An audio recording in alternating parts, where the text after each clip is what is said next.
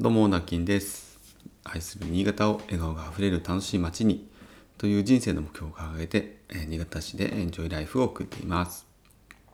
おはようございます。え今日は9月の7日、水曜日ですね。えー昨日の台風11号の接近はですね、まあ、思ったよりも新潟は影響が少なくて、まあ、風もちょっと強いなぐらいでしたし、ただ、めちゃくちゃ暑かったですね。フェーン現象がまあ各地でも起こったと思いますが、えー30度をはるかに超えてですね、何度ぐらいになったのかななんかもう熱波が、あの、風となってね、熱波が押し寄せたみたいな、えーそんなあ新潟市でした。えーそんな中でですね昨日はちょっと現場仕事が現場作業があって、えーかなり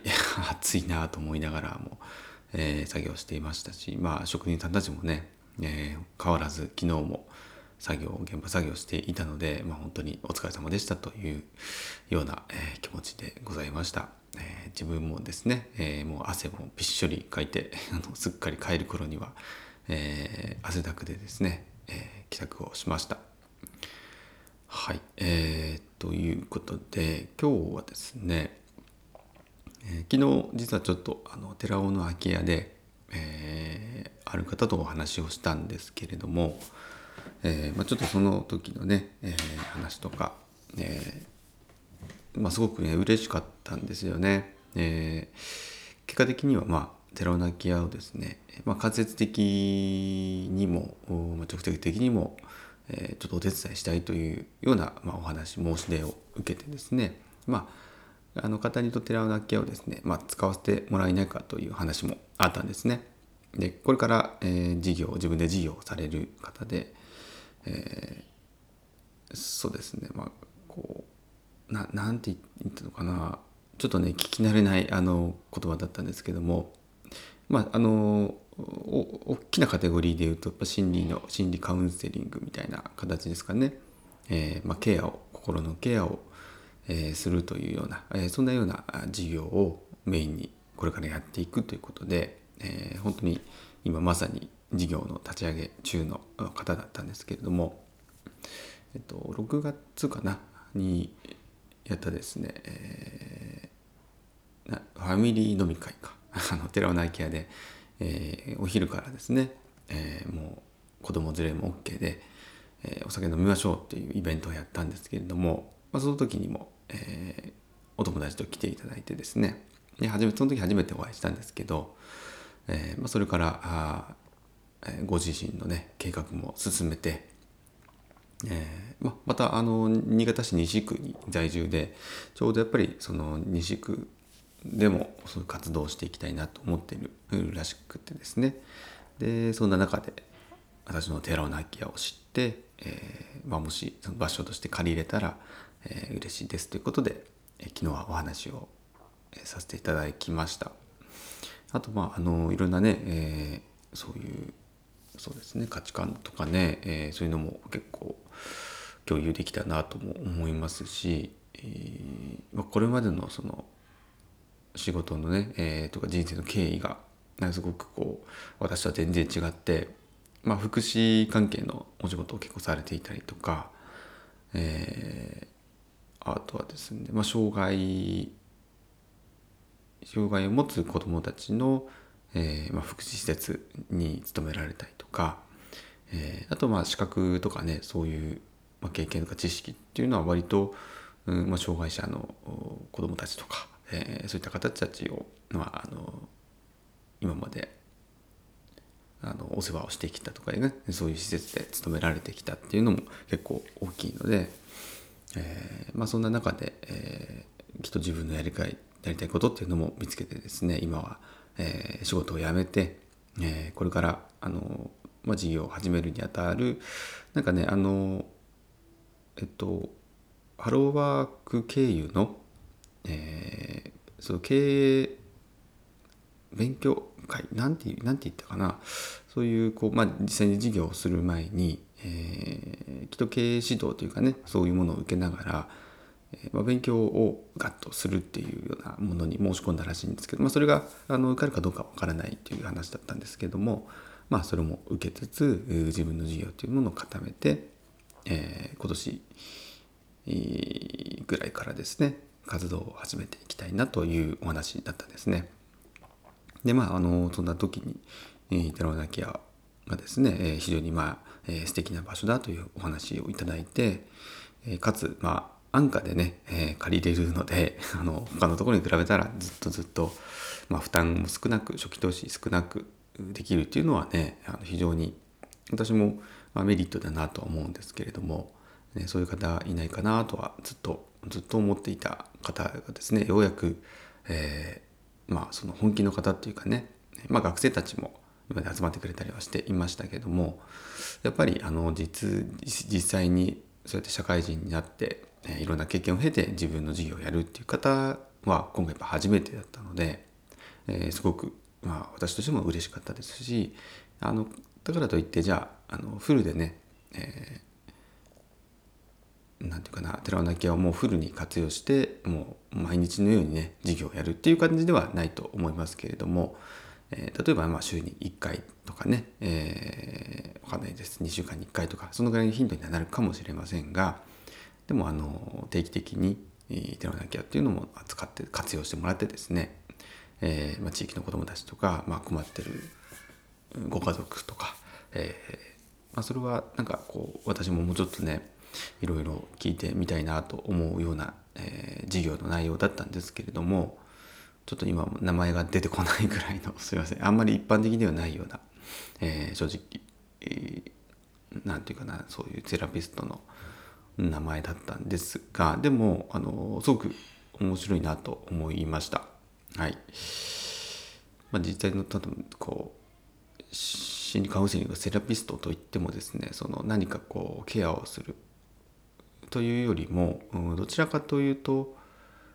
なんかこう遊びとかねものづくりとか作業とかワークショップみたいなものそういったものを通して、えー、心のケアをできたらいいかななんていうことの,、まあ、あの割とそういう専門的なですねことも学んできたということで私自身もなんか見てみたいなと楽しみだなとも思いますし、えーまあ、寺尾泣き屋にはすごくぴったりなんじゃないかなとも思いました。はい、で、えー、実際ねまだあのトイレをまた作ってる途中だったりとかあと水回りのキッチンですよねとか、えー、いろいろ整備しないといけないところはやっぱりあるんですけれども、えーまあ、これがやっぱりそうやってこう使いたいって言ってくれる方、えー、お手伝いしますって言ってくれる方が本当にいこういらっしゃるおかげで、えー、やっぱり私も、え、いよいよこう本気に本気というかやっぱりあのそうなんです。自分のためじゃなくって人のためにってなると、えー、実際こう行動に移しやすくなるというか、えー、よりね能動的に動けるっていうのは、まあ、皆さんも心当たりがあるかもしれないんですけど、うん、やっとこうなんかあどのぐらいですかね去年始めて。で1年ちょっと経って、えー、こうして、えー、実際にね活用してくれるような方が現れてっていうのは本当にあの、まあ、時間がかかりますけども、えー、本当にありがたいことだなというふうに、えー、昨日は実感しました。まああのなんかねやっぱお話聞いてると、まあ、私もそうですけどこの今新潟市が、えー、地元じゃなくてですねその方も群馬の、えー、出身ということでやっぱり家とそのか、うんまあ、家庭とえー、職場の往復だけになるような日々を送っているとか、えー、なかなかその馴染めるようなコミュニティがないとか、まあ、昔からの知り合いというものがやっぱりいないですからねどうしても新しく出会う人たち出会うコミュニティの中での、ね、生活になるんですけれども、え、やっぱりそういう場がちょっとなかったっていうのはその方もおっしゃっていたんですね。でこうして、まあ、テロナキアというものをたまたま知って、え本当に良かったですっていうふうにはおっしゃっていただいたので、まあ、それはすごく私も共感できてあのやっぱりこっちに地元じゃないので、うんまあ、とはいえね会社は幼なじみとやっていますけれどもじゃあでもね毎日そんなに話すかというとそうでもないですし、まあ、たまにキャンプに行ったりはね、えー、しますけれどもじゃあそのコミュニティがね大きいコミュニティあるかっていうとまあそんなことはないですよね。まあ、あのでも妻のねつながりでとかまたこう社会人になってからの友達のサークルみたいなものっていうのはもちろんありますけれども、うん、やっぱちょっとこう地元のねつながりとは違いますよね。こういう方って結構今多いかもしれないんですけどでもそういう人たちにとってその、まあ、ちょっと心の拠り所になるというか気軽に行けるような場所の一つにもそういう寺尾泣き屋っていう場所がそういうふうにもなっても、